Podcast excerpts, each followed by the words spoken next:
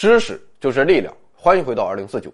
今天距二零二九年五月十九日晚北京工人体育场个人演唱会还有三千四百八十天。二零一九年九月二十日，谷歌公司悍然宣布自己实现了量子霸权。这玩意儿是什么，咱也不知道。但既然是霸权，那肯定不是什么好事看来以谷歌为代表的美帝国主义又想搞什么大新闻，借此进一步实现自己独霸世界的狼子野心。但是我们无产阶级就是要同霸权主义、帝国主义抗争到底。有道是：东风吹，战鼓擂，中国人怕过谁？甭管你什么鸟霸权，在伟大的中国人民面前，都必将是不堪一击的纸老虎。正义的铁拳势必将其彻底粉碎。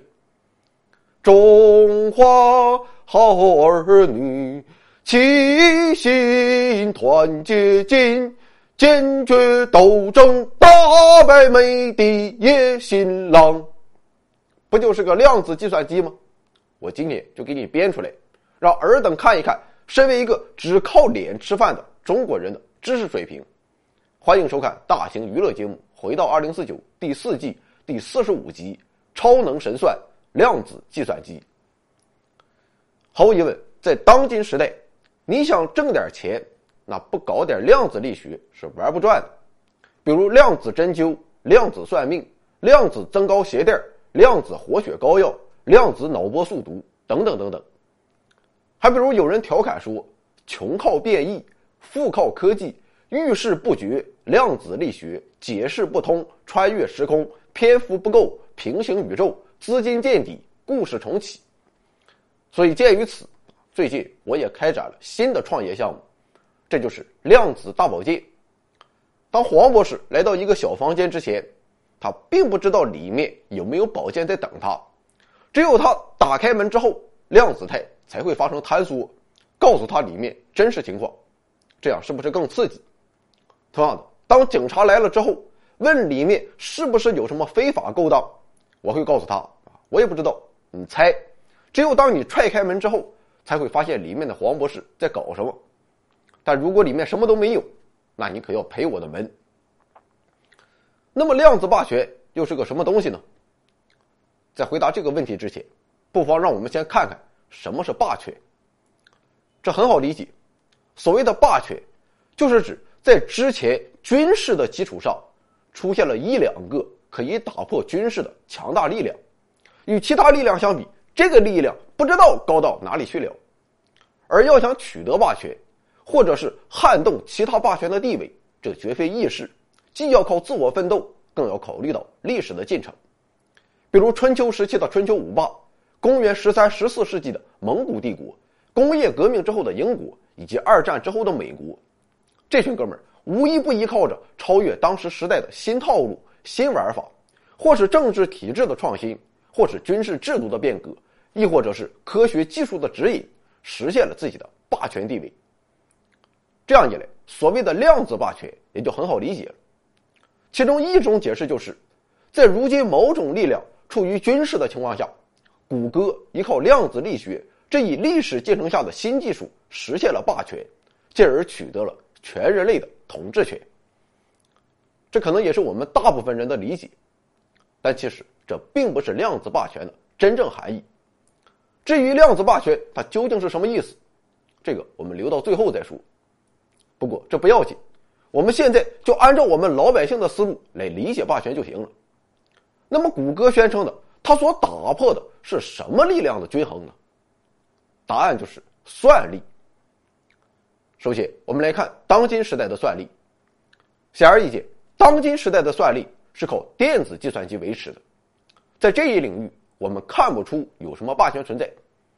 毕竟，超级计算机的计算能力那是没几天就刷新一下。今天中国领先，明天美国超越，后天欧洲又说我搞了一个你们十年都追不上。没成想，不出半年，日本就给他续了。之后再是新一轮的。中美欧日这样的循环，谁想在算力上称霸都是不可能的。可以说，发展到今天，电子计算机的算力已经十分牛逼了。比如目前处于领先地位的 IBM 的超级计算机 Summit，依靠着两个二十二核的 Power 九处理器，其计算能力峰值高达每秒二十亿亿次，比我国的神威太湖之光还要快百分之六十，相当于普通笔记本电脑运算速度一百万倍，把我国从占据了五年之久的算力第一把交椅上给拉了下来。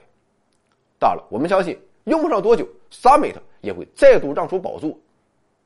但是，正当各国的超级计算机们你追我赶、互不相让，你方唱罢我登场，好一番热闹景象之时，谷歌却突然站出来说：“你们别玩了，在我面前，你们毕竟还图样。我的计算能力比你们那是不知道高到哪里去了，都不知道该怎么用数字来表达了。这么说吧，你 Summit 一万年才能完成的运算，我谷歌运用新的量子计算机只需要二百秒。”可见，对电子计算机来说，这完全就是降维打击。由此，谷歌的声明便引发了人类心中的恐慌。原因就在于，现代社会的信任和秩序，正是建立在经典计算机力有不逮的基础之上的。我们知道，现在世界上公认的最安全、最可靠的加密方法，不是因为它不可以破解，而是因为破解的时间太长，从而使得破解失去了意义。等你破解完了，一万年都过去了，你还破解个毛线？又说，经典计算机算力的极限，确保了如今人类社会的平衡。还比如说人工智能，很多人都对人工智能有着某种程度上的恐慌，担心人工智能会统治人类。事实上，这种担心是完全合理的，但我们目前完全不必担心，原因就在于人工智能也是要靠算力来维持的。越高级的人工智能就需要越强大的算力来支持。当今时代的算力可以实现人工智能下围棋赢过人类，甚至可以实现一定程度的自动驾驶。但是，要想让人工智能变得和人类一样，现在的经典算力还远远不够。不过，量子计算机到来之后，那可就不一样了。刚才我们已经说了，经典计算机的算力与量子计算机的算力根本就不是一个级别。你算算一万年和二百秒，它差距有多大？二者可是相差九个数量级。这样一来，现在在经典算力基础上搭建起来的平衡体系就会彻底崩溃。你银行卡就是设一千位密码，可能都没用，人工智能恐怕也要成精了。所以我们才会如此担心量子霸权，因为一旦某个公司实现了量子计算机上的霸权，便拥有了制定规则的能力。让低算力的竞争者们出局，甚至夸张的说，他具备了统治世界的实力。我们一介草民还在为了防止阶级固化而自我奋斗，这下妥了，梦都不用做了。这么看来，难道未来真的是属于拥有量子霸权的谷歌吗？我就明确告诉你，非也。因为刚才我们也说了，此霸权非彼霸权，我们所理解的霸权与量子霸权是不同的。其实，就算是我们通常意义上所理解的霸权也不要紧，因为谷歌的声明一出，先不说某东方神秘古国对其不屑一顾，在美帝国主义内部，谷歌就遭到了广泛质疑，包括 IBM、英特尔、微软在内的多家公司都明确表态：，你谷歌不要总想搞一个大新闻，有本事先把苹果干死再说。所以，事实就是，我们不用过分担心。就和当今时代各国各公司在经典算力上的竞争一样，量子计算机领域中要想实现一家独大也基本不可能。就算有一家公司真的实现了垄断性的霸权，那也是暂时的，因为一项技术只要它的预先要求具备、科学原理明确、现实需求强劲，那么研发成功一定是遍地开花，绝不会出现一家垄断的情况。所以在未来。量子计算机依然要面对激烈竞争的局面，而新的竞争也必然带来新的平衡。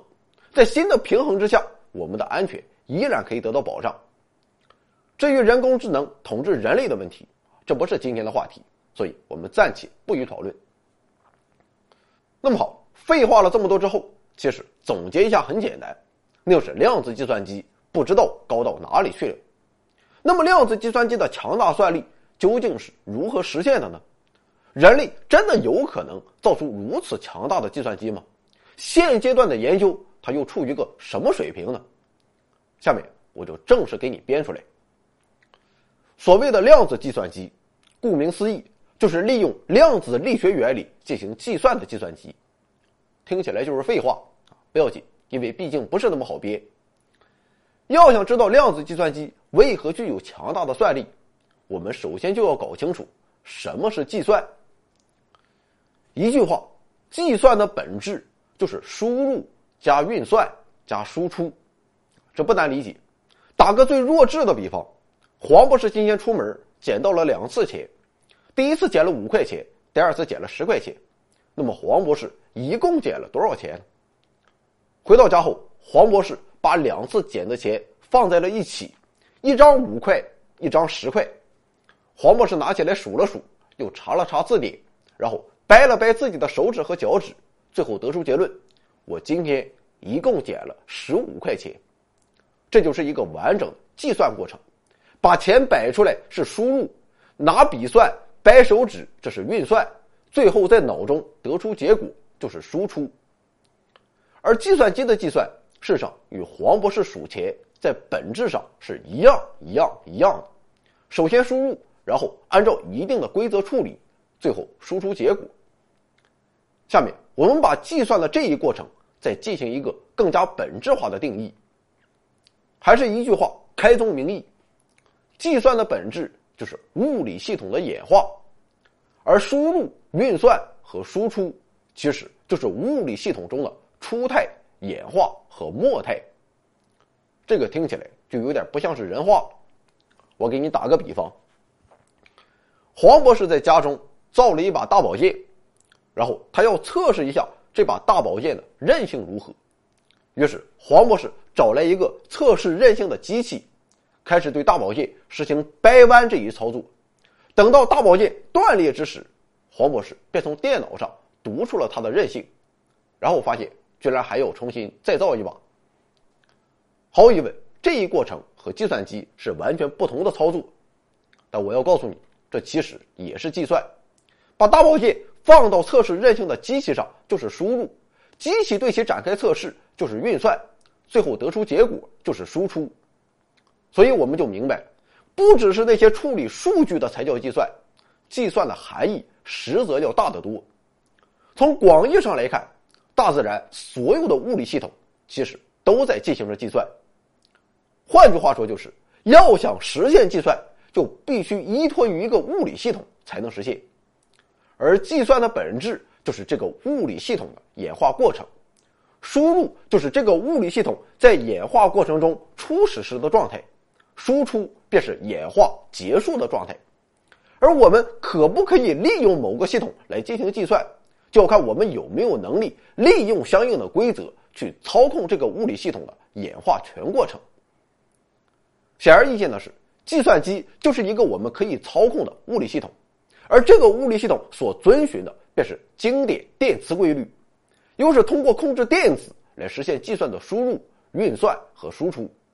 由于我们对电磁规律的掌控能力非常强，所以几乎所有的计算问题都可以被投射到电子计算机的物理系统中，而且处理速度非常快。但是正所谓没有最快，只有更快。事实上，到目前为止，人类对电磁规律的掌控几乎已经到了极限，这也代表电子计算机的算力遇上了瓶颈。但另一方面，随着时代的发展，目前的算力已经无法满足人类的需求，这会束缚人类未来的发展。就比如说给黑洞拍个照片，费那个劲，全世界无数电脑联合起来，足足整了两年才搞出来，这样的算力无疑就大大限制了我们对宇宙的探索。同样的情况还发生在其他诸多领域之中，比如药物研发、生物技术、能源技术等等等等。所以，找到算力更强大的计算机是保证人类文明继续发展的唯一选择。既然经典算力基本已经到顶了，那么要想实现算力质的突变，我们就必须在底层换一个可以控制的其他的物理系统。于是，量子计算机就闪亮登场了。事实上，要想实现算力的突破，量子计算并不是我们唯一的选择。除此之外，还有生物计算、类脑计算等等。但是，就目前从我们对规则的掌握程度来看，量子计算是最有希望的一个方案。那么量子计算机究竟是如何实现对算力的提升与突破的？简单来看，就是两方面：一是信息存储，二是信息处理。我们先来看量子计算机是怎样实现计算机存储能力提升的。在回答这个问题之前，我们需要先搞清楚，为什么存储能力对计算能力有着至关重要的影响。很简单，打个比方就明白。黄博士有十根手指，利用这十根手指，黄博士可以实现十以内的加减法。而如果再加上十根脚趾的话，黄博士就可以实现二十以内的加减法。这就是存储能力的提升对计算能力的提高。还比如说，我们小时候都背九九乘法表，但如果我问你三十五乘以八十九等于多少，你就得拿笔在纸上一位位的去乘。这样运算速度就会明显变慢。那么，如何让自己拥有更强大的心算能力呢？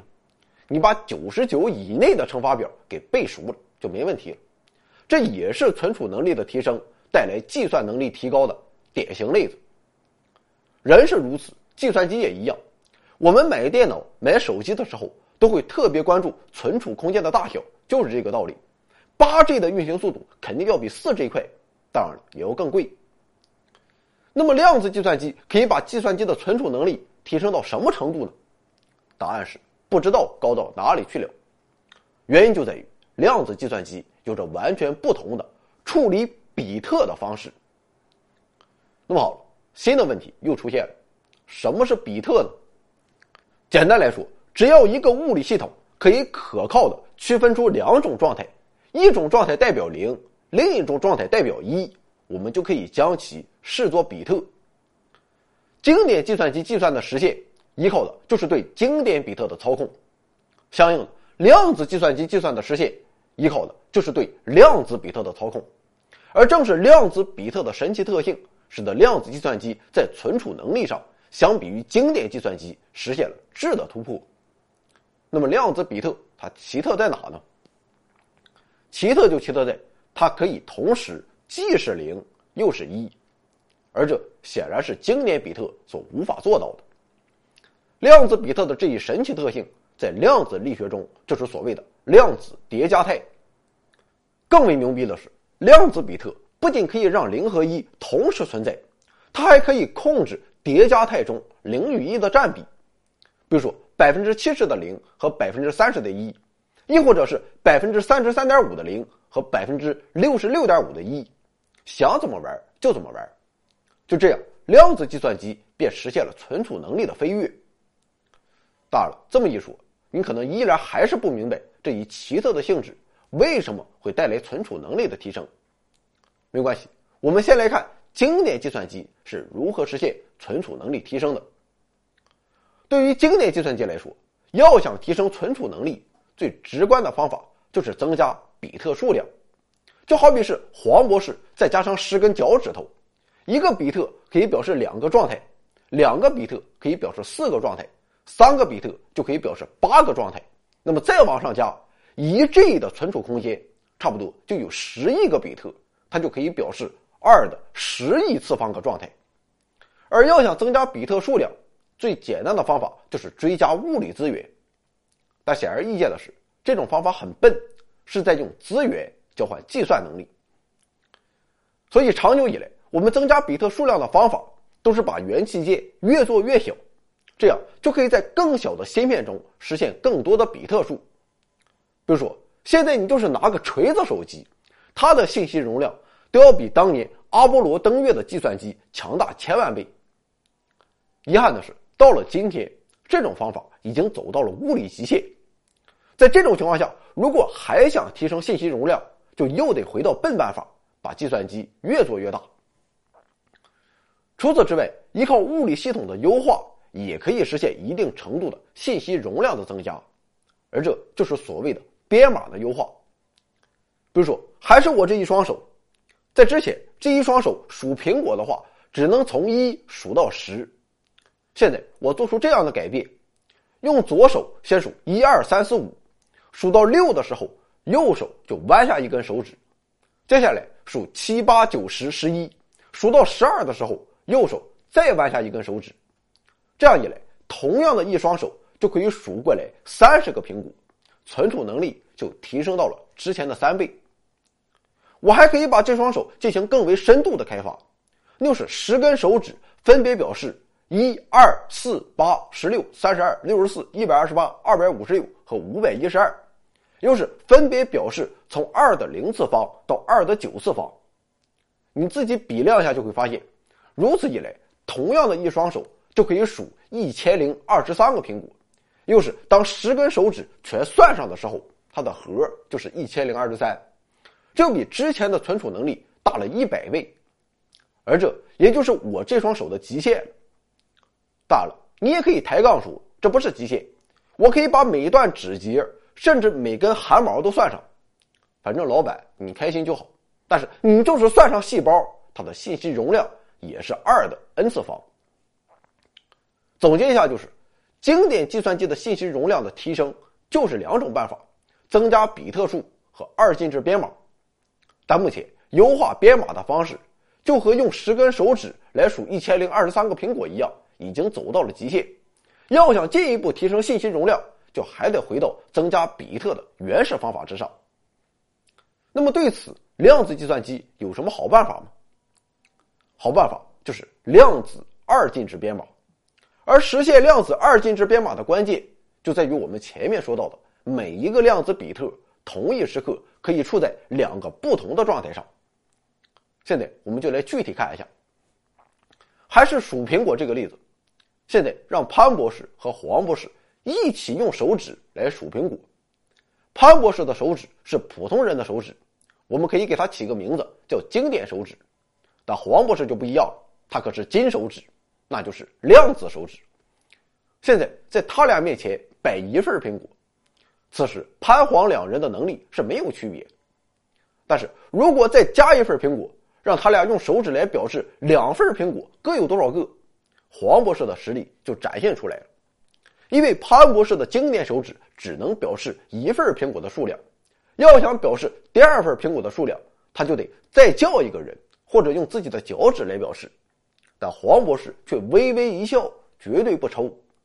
原因就在于他的金手指具有叠加状态，所以通过编码后就可以同时既表示第一份苹果的个数，又同时表示第二份苹果的个数。更为牛逼的是，别说两份苹果了，你就是整一千零二十四份苹果，黄博士照样不在话下。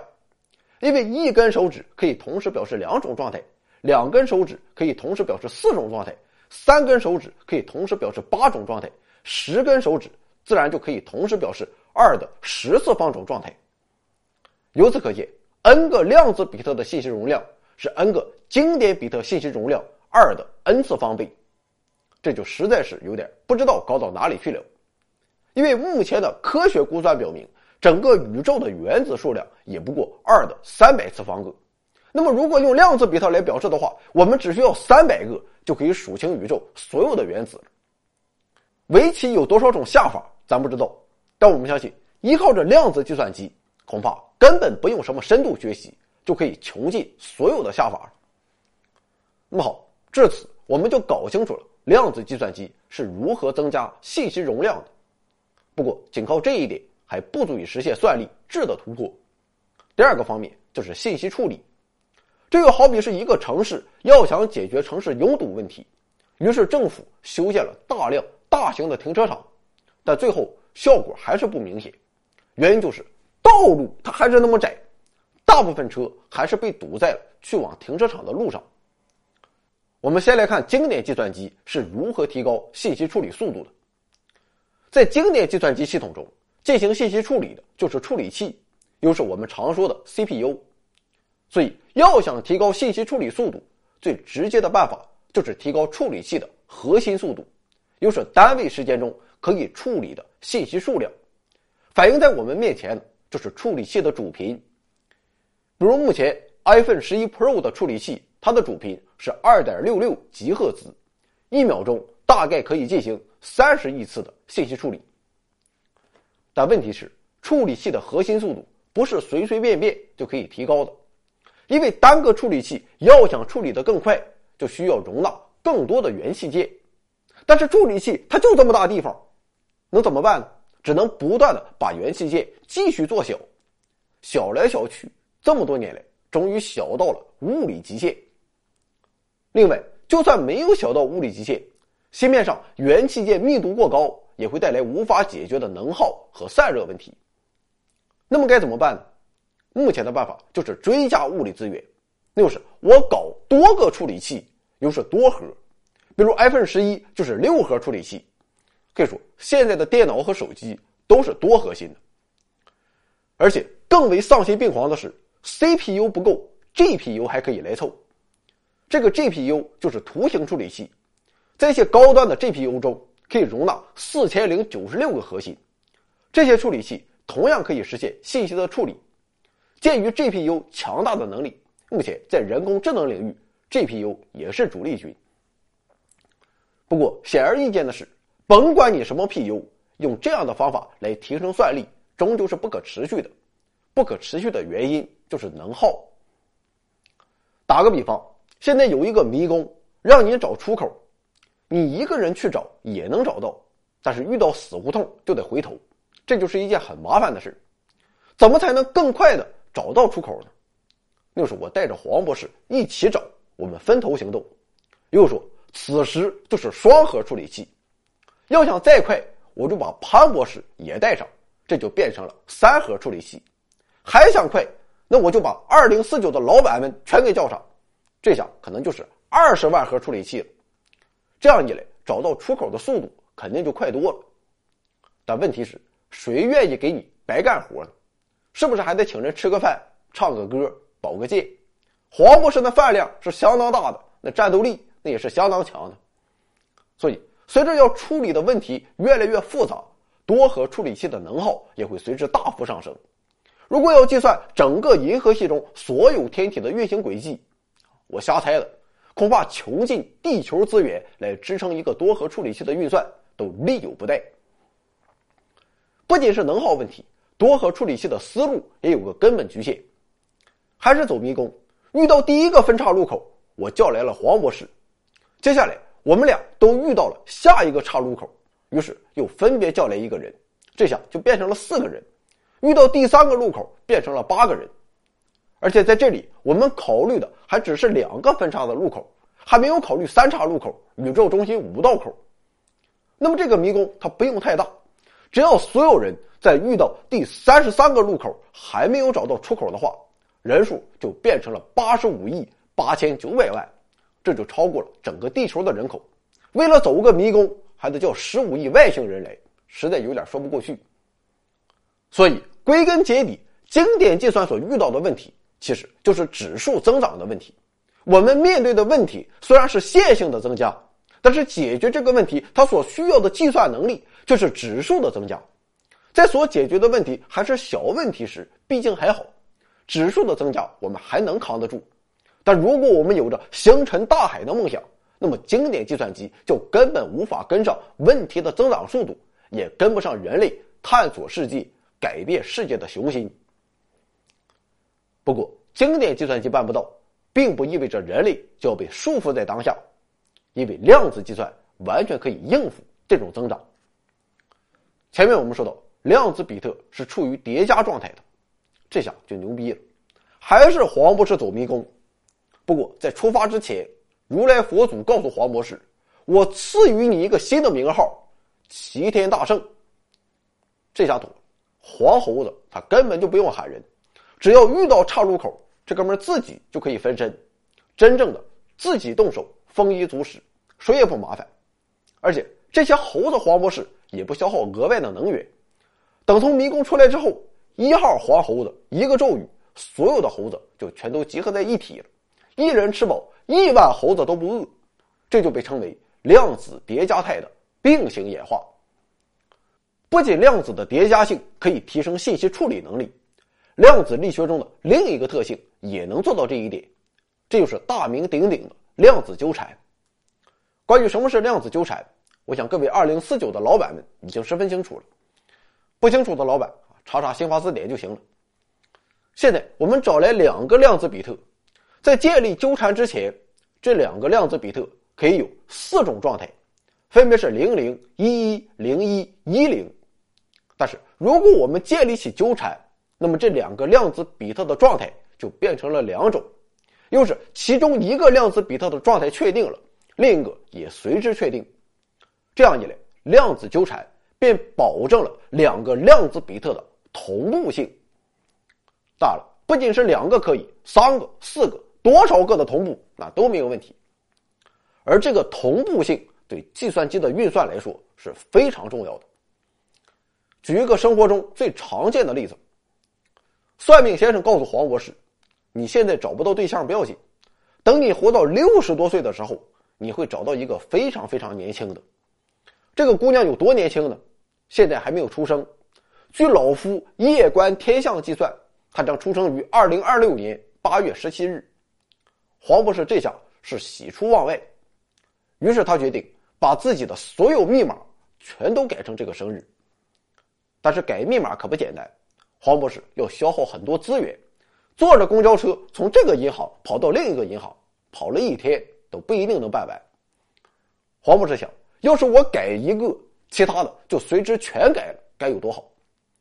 当然了，这在现实世界中是不可能做到的，但量子世界却可以，因为有量子纠缠的存在。计算机中也是一样的，比如说一台计算机中有十个时间，现在要把十个时间全都加上一秒钟。对于经典计算机来说，它必须找到存储这十个时间的比特，然后对每一个时间执行加上这一秒钟的操作。但量子计算机它就不用这么麻烦了，我们只要把存储这十个时间的量子比特制备成纠缠态，那么只要对其中任意一个时间执行操作。其他九个就自动执行了，这样一来，效率便获得了大幅提升。所以说，量子纠缠也为信息处理能力的提高提供了巨大的潜力。那么好，以上我们就从信息存储和信息处理两个角度了解了量子计算如何实现对算力的提升。当然，这还只是理论层面，典型的纸上谈兵。那么具体到真实的量子计算机中。我们又该怎样把一个真实的问题投射到量子计算系统中呢？在投射之后，我们又该如何把这个问题翻译成一个量子计算系统可以处理的问题呢？别慌，我们先来看经典计算机它是怎么做的。现在让一台计算机计算一加二，用二进制表示一下，一就是零零一，二就是零一零。不过仅仅输入一和二还不够。还有个加号，你也得给搞进去，让计算机知道一和二之间要进行加法运算，而不是乘除或其他运算。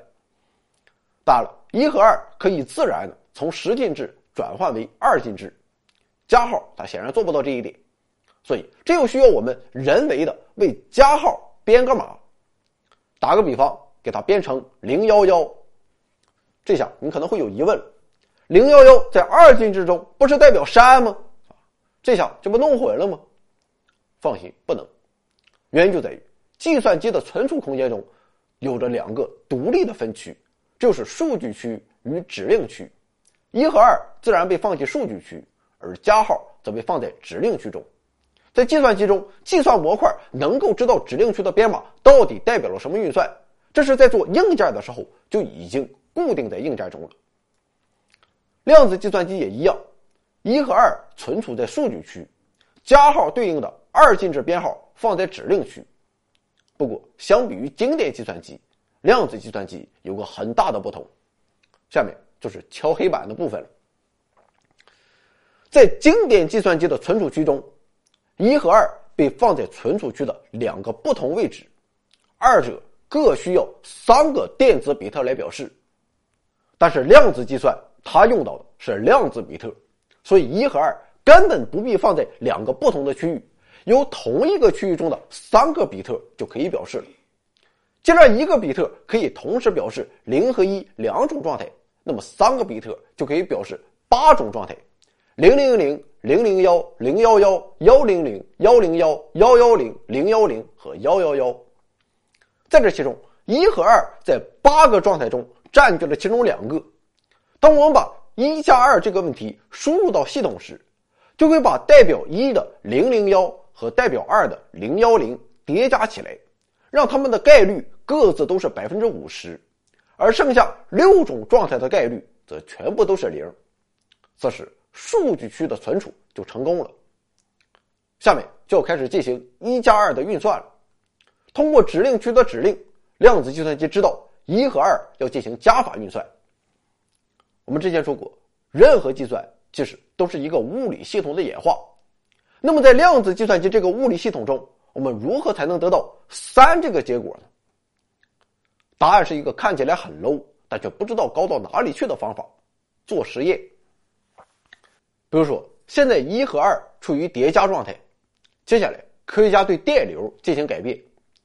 假设他们发现，把电流设置到零点一安培时，一和二的叠加状态发生了演化，变成了代表三这一状态的概率是百分之百，其他状态的概率都是零这样一种叠加态，那么零点一安培很有可能就是可以实现加法运算的操作。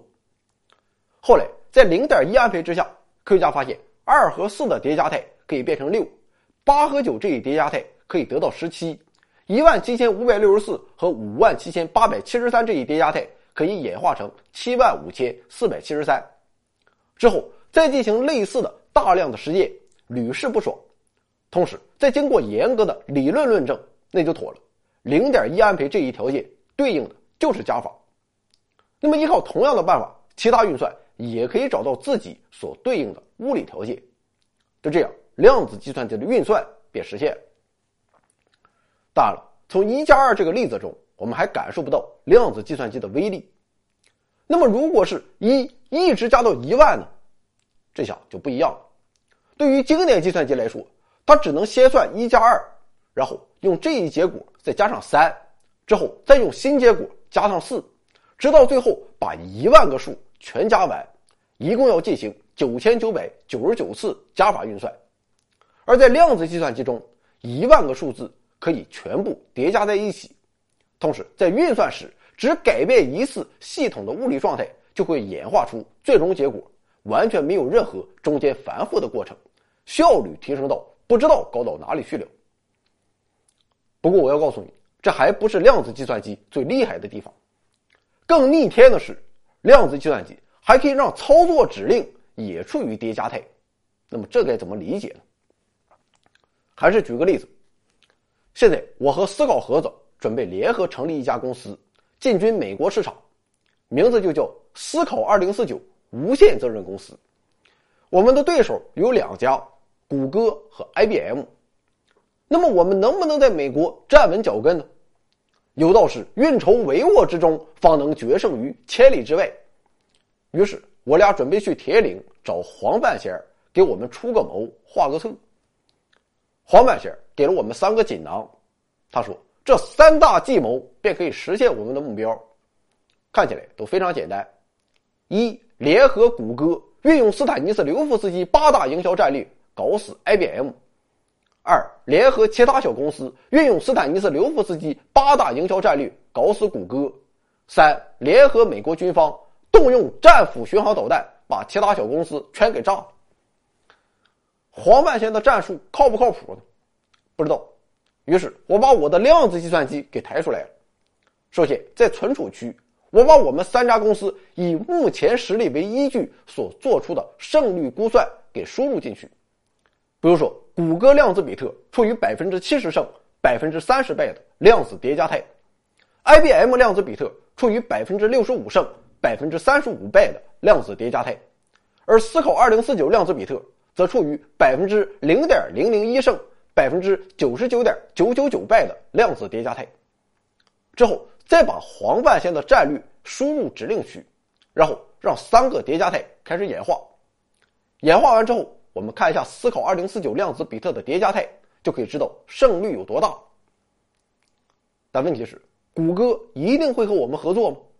其他小公司一定会和我们合作吗？美国军方一定会和我们合作吗？这些都是未知数，都是风险。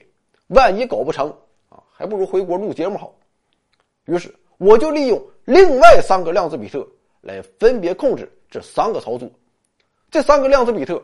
也处于是和否的叠加态，这样一来，通过量子计算之后的结果就可以考虑的更加全面，不只把联合成功的情况考虑在内，也把联合不成的情况考虑在内，最后得出一个非常中肯的结果。结果显示根本不可能。于是我俩打算继续在老家老实待着。不过思来想去之后，思考盒子还是不甘心。他说：“东边有山，西边有河。”前边有车，后面有辙，究竟是先有山还是先有河？究竟你这挂老车走的是哪道辙？有春夏秋冬，忙忙活活。急急匆匆赶路搭车，一路上的好景色，没仔细琢磨，回到家里还照样推碾子拉磨，闭上眼睛就睡，张开嘴巴就喝。迷迷瞪瞪上山，稀里糊涂过河，再也不能这样活，再也不能那样过，生活就得前思后想，想好了你再做。生活就像爬大山，生活就像趟大河。一步一个深深的教我一个教我一首歌。于是忘掉黄半仙的战略，我们自己重新想了三个更易于实现的战略。那么这三个新战略到底是全做好，还是只做其中一个或两个更好呢？我们也不知道。如果是经典计算机，我们就把所有情况都算一遍。然后对比找出最优方案，但是量子计算机就不一样，我们只需将各种初始情况设置好，同时让三个战略比特都处于叠加态，然后让量子计算机进行自动推演，在得出一个综合的成功概率的同时，量子计算机还可以告诉我们一套最优战略，然后在这个战略的指导下去使劲儿，接下来的事情就谋事在人，成事在天。妈啊，累死我了！基本上通过以上的内容，我们大致就了解了量子计算机强大的算力是如何实现。没听懂的话，那咱们就用一下绝招啊，当做很明白就行了。我也就这个水平，要想更透彻、更深入，还是要去找正经的科普节目。我也不是谦虚，还得另请高明。现在我们不去想量子计算机它的算力有多么强大这个问题，它就是个黑箱。他爱怎么算，他就怎么算。我们要做的其实就是输入，然后读取。那我该如何读取量子计算机的结果？当然是用眼看。但问题是，恐怕你不能用眼看，因为在整个计算过程中，我们输入的比特是处于叠加态的，而在运算的时候也是保持着叠加态来进行并行演化。所以，等到最后运算完成，演化的最终状态。也仍然处于量子叠加态。但我们知道，对于一个量子系统来说，只要对其进行观测，量子态就会瞬间发生坍缩，这是物理规则的根本限制，谁也没有办法。一加二这种情况倒是没有问题，毕竟上面我们说到，通过不断的试验与理论论证，最后演化结果的叠加态中是百分之百的三和百分之零的其他结果，这样它怎么坍缩，最后都是三。但思考二零四九无限责任公司要去美国上市，这种情况就不行了。还有可能量子计算机告诉我们的结果是百分之七十成功，百分之三十失败。咱要的它就是这个概率，但是只要一观测，就变成了要么成功，要么失败。虽然后者确实是最终要发生的情况，但却显然不是我们现阶段想要的结果。那么，对于这一棘手的问题，我们该如何解决呢？此时，我们就要再祭出一把大宝剑，这把宝剑就是统计学。什么是统计学？说白了，其实就是多算几次，最后把所有的结果给统计一下，统计的结果就是叠加态下各种情况的概率。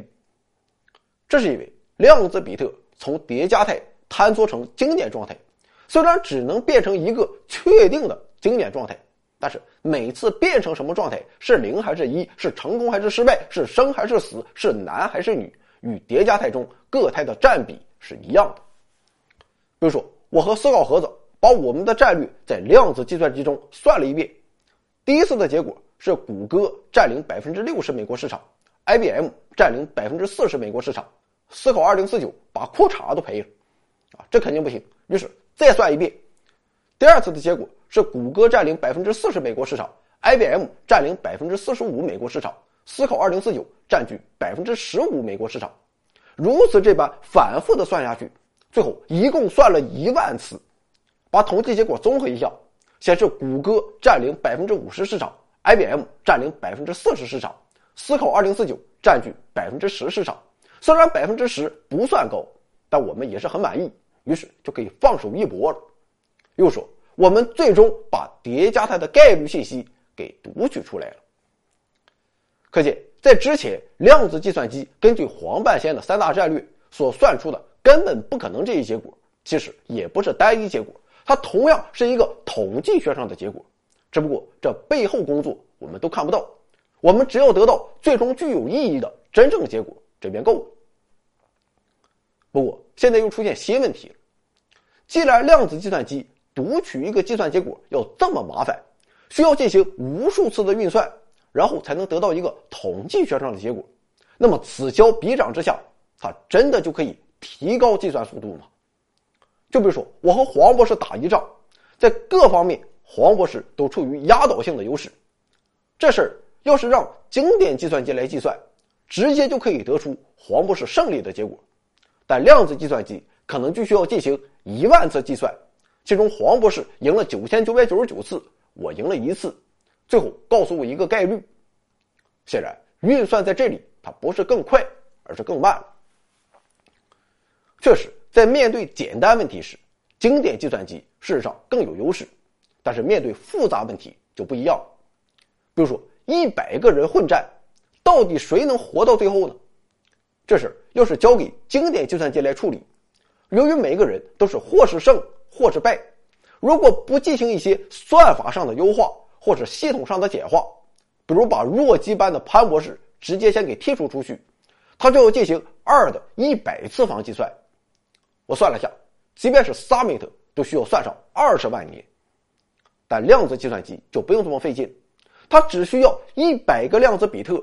把初始值输入进去，然后还是通过一万次运算就可以得到叠加态中各态的占比。所以说，只要问题的规模足够大，那么量子计算机就是非常有价值的。事实上，这是现在人们对量子计算机的定位，那就是要用它来解决那些用经典计算机无法解决的规模很大的问题。不过说到现在，其实我们还有一个关键问题没有解决。那就是我们如何确保计算结果是正确的呢？这个问题是个问题，因为我们之前介绍过，在量子计算机中，不论是存储还是运算，都需要量子比特持续处于叠加态。但问题是在现实世界中，我们根本无法造一个像薛定谔装猫的箱子那样一个完全隔绝经典世界与量子世界的容器，所以我们好不容易把量子比特给制备出来之后。任何一个微小的外部扰动都可能让它坍缩。如果在计算过程中某一个或某一些量子比特真的发生坍缩了，那么最后的计算结果肯定是不对的。但无奈的是，我们却根本意识不到这是一个错误。算来算去，思考二零四九的胜率都是百分之七十。于是，我和思考盒子就跟二傻子一样去了。量子计算机这不是在坑人吗？那么，我们该怎么解决这个问题呢？对于简单问题来说，我们可以使用别的方法来验证一下，比如一加二等于三这样的问题，我们用经典计算机就可以验证。但是如果问题过于复杂，比如说预测错综复杂的天气变换，这就有可能超过了经典计算机的能力。那么这又该怎么验证呢？一种办法就是提高硬件系统的可靠性，比如说用更好的结构设计，或者选用更高纯度的材料，以及更精确的加工技术等等。当然了，这种办法肯定要搞，毕竟你不能整个大铁皮就去造量子计算机，你又不是造大保健。但其实这个办法还是没有解决我们的困扰，就是我们根本不知道其中的量子比特是否发生了坍缩，所以唯一的办法就是通过增加冗余信息来增加量子计算机的容错性。就比如说走迷宫，现在遇到岔路了，我把黄博士叫来分头行动，但黄博士这个人他不是很靠谱，于是我又打电话把潘博士也叫来，让他和黄博士一起走。他总不至于两个人都犯二。而在真实的计算中，原来是一个量子比特来表示一份信息，那现在我们就大方点，用三个量子比特来表示一份信息，最后少数服从多数就行了。当然了，你也可能会说，很多时候真理是掌握在少数人手中，这也没关系，因为在实际的应用中，科学家还会用到更多的纠错技术，而且都经过了数学上的严格证明。总之，他们都是非常可靠的，这个完全不用我们来瞎操心。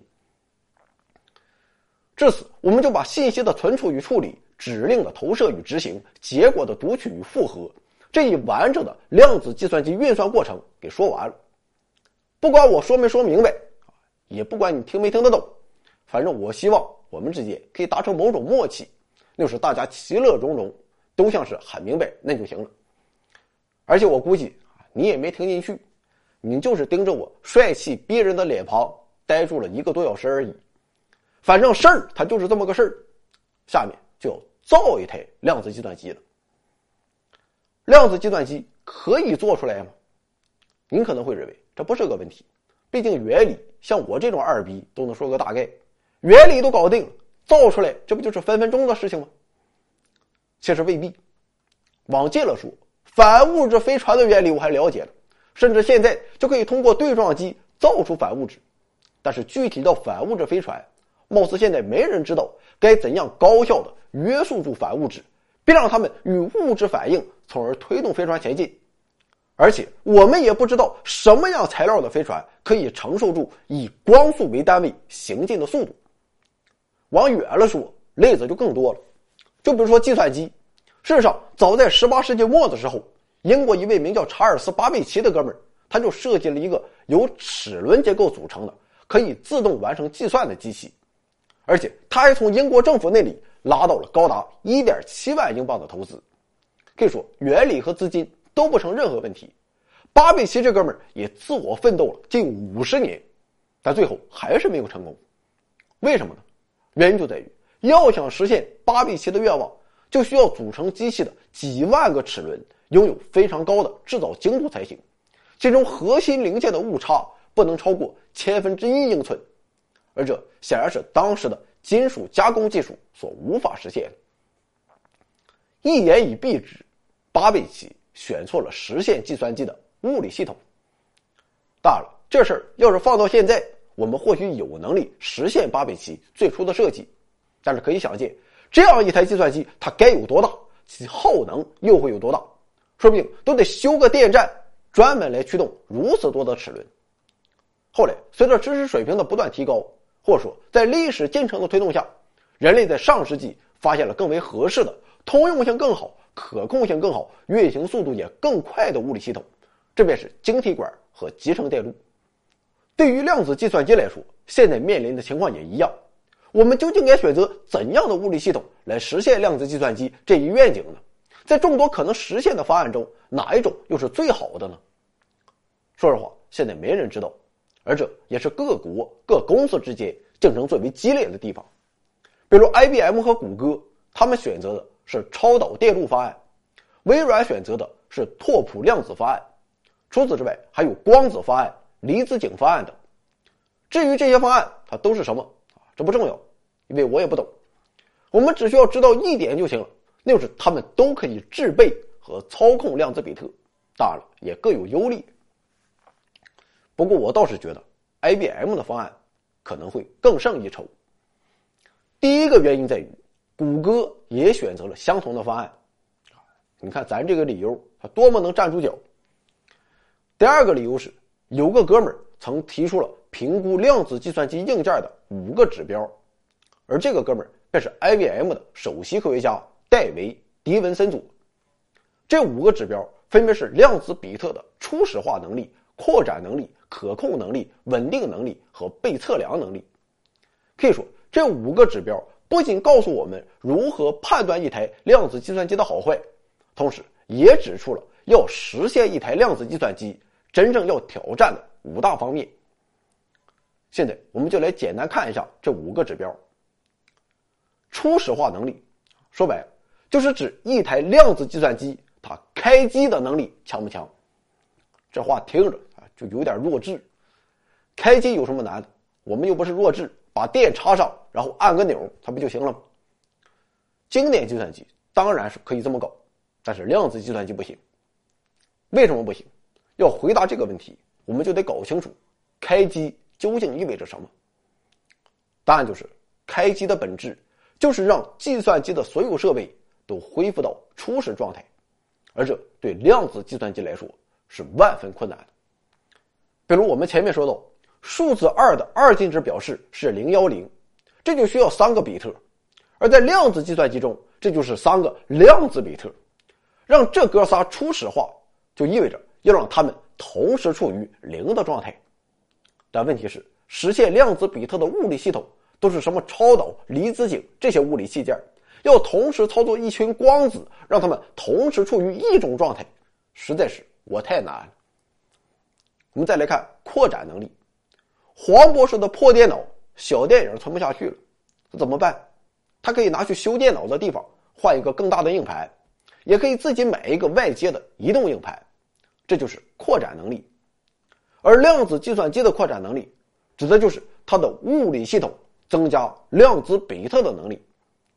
比如说，我现在有一台量子计算机，里面有十个量子比特，如果有一天我要计算的东西。超过了十个量子比特的承受能力，那么我就需要对其进行扩展。如果不能扩展，那就只能再换一台。所以，扩展能力对量子计算机来说也是很重要的。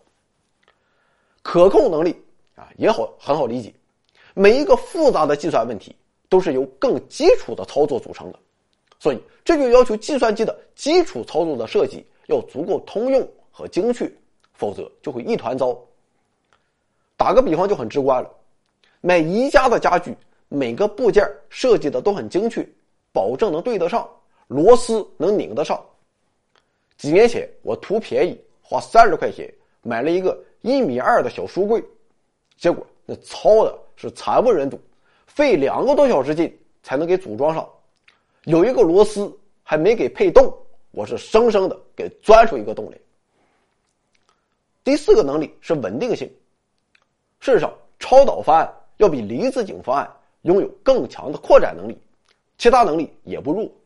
但是为什么不是所有公司都选择超导方案，还有一些公司选择离子阱方案呢？原因就在于超导方案的稳定性不行，因为在目前的技术条件下，要想达到超导环境，往往都需要超低温，低到接近绝对零度。毫无疑问，保持住这个温度是很难的。稍有变动就会导致量子比特的坍缩，而离子阱方案它就很稳定，因为它在常温下也可以被正常操控。最后一个被测量能力，前面已经说了，就不用废话。或许你觉得这五个指标有点麻烦，那么对于量子计算机来说，有没有一个简单的核心指标呢？我记得有人曾经问我，想买一台笔记本电脑，不知道选什么好。我说越贵越好，可见在这里我就把价格当做了一台笔记本电脑的核心指标。同样，一般来说，汽车的排量越大，车也就相对越好。而对于量子计算机来说，它也有一个核心指标，就是量子比特的数量。我想这就不用解释了，量子比特数量越多，量子计算机的算力就越强大。毕竟我们费钱费时间去研发量子计算机。要的就是它强大的算力。目前，IBM 宣称他们已经拥有了二十比特的量子计算机，而谷歌则宣称他们拥有五十三比特的量子计算机，也不知道真假。今天我宣布，思考二零四九无限责任公司将在明年推出一千九百二十六万零八百一十七量子比特计算机，可以穷尽宇宙间所有问题。反正吹牛逼也不要钱。不过我倒是相信，IBM 和谷歌没有在吹牛逼。你这不妥了吗？人家宣称实现了量子霸权，看来真不是在胡扯。别说五十三比特了，那要是二十比特，这算力也不知道强大到哪里去了。看来量子计算机的时代已经到来了。但我要告诉你，路漫漫其修远兮。为什么呢？两个原因。首先，谷歌和 IBM 它所谓的五十三还是二十比特量子计算机，还不是真的量子计算机，而是指在物理系统上实现了对这么多量子比特的制备和操控。而要让物理系统变成一台真正的量子计算机，还需要制造硬件，这个难度可谓非常之大。其次，就算物理系统和硬件都没有问题，量子计算机还需要量子计算机的算法，没有算法，它就是一个砖头。说起这个，我想起去年的一件事我表弟跟我姨要钱，说要买限量版的乔伊，穿着打篮球。我姨说：“我看你长得像个球鞋，你穿这鞋就能变成乔丹。”又说。我表弟和乔丹之间的差距，它不只是一双鞋，更为重要的是篮球的精神和技术。对于量子计算机来说也一样，你别说五十三比特，你就是五十三万比特，没有一个好的算法，那也无济于事。而算法研发的难度丝毫不亚于物理系统与硬件。至于算法的问题啊，实话实说，我是真编不出来，实在太专业、太变态了。不过，我我倒是可以告诉你两个名字。目前主要的候选算法是两种，一是由美国贝尔实验室数学家、计算机科学家彼得·肖尔于1994年提出的肖尔因子分解算法，简称肖尔算法；另一个是由同样来自贝尔实验室的洛夫·格罗夫于1996年提出的格罗夫算法。二者之中，肖尔算法在破解如今的 RSA 协议上。又是在破解密码上表现的特别优秀，而格罗夫算法的特长，则是在无序的数据中进行搜索，就如在一万名穿着格子衬衫的理工男中准确找到黄博士的身影。可见，格罗夫算法对比特币挖矿会带来一定的挑战，原因就在于比特币的基础就是在无序中找到需要的数据。不过，如果你持有比特币，也不用过于担心。因为格罗夫算法虽然可以加速这个过程，但却并不能带来指数级的提升，所以即便是量子计算机现在已经开始实用了，比特币挖矿的基础也并不会被破坏。当然了，随着未来新的更强大的算法出现，比特币的基础一定会瓦解，能早点出手就早点出手吧。那么不买比特币买什么呢？买我们的月亮币。我们的月亮币那是十分坚挺的，因为时不时涨价和发货慢就是我们的服务宗旨。想要购买的老板，请点击微信公众号首页右下方的优选商城。那么好了啊，貌似也没有什么重大的遗漏了，我也真是编不下去了。最后需要强调的是，在未来，当量子计算机真正实现实用之后，一定还会有更多更好的算法以及更为优秀的物理系统。被开发出来，我们也相信，随着知识水平的不断提高和技术的不断进步，人手一台量子计算机的这一天也必将到来。同时，我们也要十分清楚的是，也和世间的万物一样，尺有所短，寸有所长，量子计算机也一样。我们必须承认，在某些问题，比如相对简单的问题处理上，量子计算机确实不如经典计算机表现更好。所以，未来很可能情况是，经典计算机和量子计算机搭配使用，并行不悖，各自解决自己所擅长的问题，共同推动人类文明进一步发展。今天节目的最后，我们再回到一开始的问题，那就是量子霸权。在一个多小时前，我们开了个玩笑，把谷歌说的好像是纳粹一般的恶魔，要把全世界人民都奴役在脚下。但其实，谷歌的量子霸权。并非我们通常意义上所理解的霸权。事实上，量子霸权早在2011年便被提出，它是由科学家们所提出的一个指标，而霸权所代表的也并不是什么垄断或者统治，而是量子计算机对经典计算机的碾压，而且这也并不就是说量子霸权就代表了量子计算机已经完全超越了经典计算机，事实上，它更像是一个实验室指标，它指的是。只要针对某个计算问题，量子计算机拥有了超越所有经典计算机的计算能力，就算是达成了量子霸权。甚至这个问题可以完全没有任何实际价值。就比如说谷歌的量子霸权，其实就是谷歌设定了一个没有实际价值的问题，然后谷歌用他们自己的量子计算机在二百秒内完成了运算，而 Summit 则需要一万年。另外。谷歌的量子计算机只有五十三个量子比特，而计算表明，要想使用肖尔算法完全瓦解如今的 RSA 协议，则需要四千个量子比特，这还有很长的路要走。所以，我们现在也不用担心自己的安全问题。当然，即便如此，谷歌这一次也算是完成了一件具有里程碑意义的大新闻，因为之前都是理论上、数学上的证明，而这一次。则是实验结果给出了强有力的证据，第一次证明了量子计算确实拥有着超强算力。那么，一台大规模的能解决实际问题的量子计算机什么时候能够实现呢？只能说不知道。至少学术界目前也没有一个明确的时间点。但我们相信，这样的量子计算机一定可以实现，因为通过今天所介绍的，我们已经了解到量子计算的思想。已经在数学上被严格证明了，其原理目前也十分清晰，而且到目前为止，科学家也没有发现任何物理学上的困难会限制量子计算机的实现。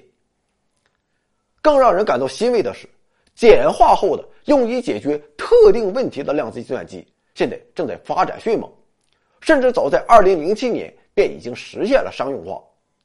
这便是加拿大 D-Wave 公司推出的退火量子计算机。现在，NASA 和谷歌都购买了这款量子计算机，去解决实际的优化问题，帮助自己在大数据、机器学习和人工智能等领域实现突破。总之，量子计算机的原理如今已经明确，也没有什么物理学上的限制，所以在广阔的需求和巨大的投资的推动下，同时借鉴经典计算机的发展经验，真正通用的量子计算机的实现就在不远的未来。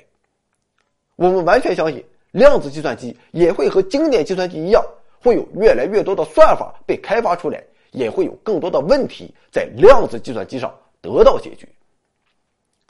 至于量子计算机会给我们带来怎样的改变，毫无疑问，在强大算力的驱动下，人类文明的发展将更好也更快。但我今天不想去说那些俗套的，我要告诉你一个高端的，那是量子计算机最大的意义。是可以帮助我们去发现未来，因为一开始的时候我们就说到，计算机的本质其实就是一个物理系统的演化，所以一个物理系统的极限就决定了其计算能力的天花板。反过来也一样，当计算能力达到极限之时，就代表该计算所依托的物理系统到达了极限。所以，经典计算机的极限。其实就是经典物理学的极限，那么量子计算机的极限，自然就是量子力学的极限。虽然现在通用的量子计算机还没有问世，但我们相信未来的某一天，量子计算机和量子力学一定会迎来自己的极限。想当年，在二十世纪初，当经典物理学走到极限之时，量子力学横空出世。那么，当未来量子计算与量子力学也走到极限之时，我们是否可以突破量子力学，发现更为深层次的自然规律呢？一个全新的未来是否也会不期而至呢？至少我个人相信是一定会的。信息来自两方面。首先，在量子计算机强大算力的驱动下，我们对宇宙的了解将更加深入。而当我们了解到足够多、足够深入的知识后，历史无数次的告诉我们，人类总是不缺乏。那临门一脚的勇气、能力与智慧。其次，包括量子计算在内，随着人工智能、万物互联，甚至脑机接口等技术的不断深化，全人类的智力终将联合起来。在量子计算机强大记忆力与算力的帮助下，那些个体曾经无法攻克的问题，必将不再成为问题，人类必将迈向一个全新的纪元。其实想想，计算机的发展也是人类文明进程的缩影。无论哪一领域，也无论哪段时期，一项新知识、新技术，从诞生时的千呼万唤，到统治时的所向披靡，再到告别时的转瞬即逝。仿佛都是在为后来的新知识、新技术做铺垫，甚至人类本身也是如此，没有终点，只有过程。想来想去，有点伤感，但也很欣慰，因为宇宙之丰盛本无围栏作梗，所有的遮挡皆由已知构成，而人类不懈进步的前途，正是以永恒的不永恒，在为不永恒的永恒做注。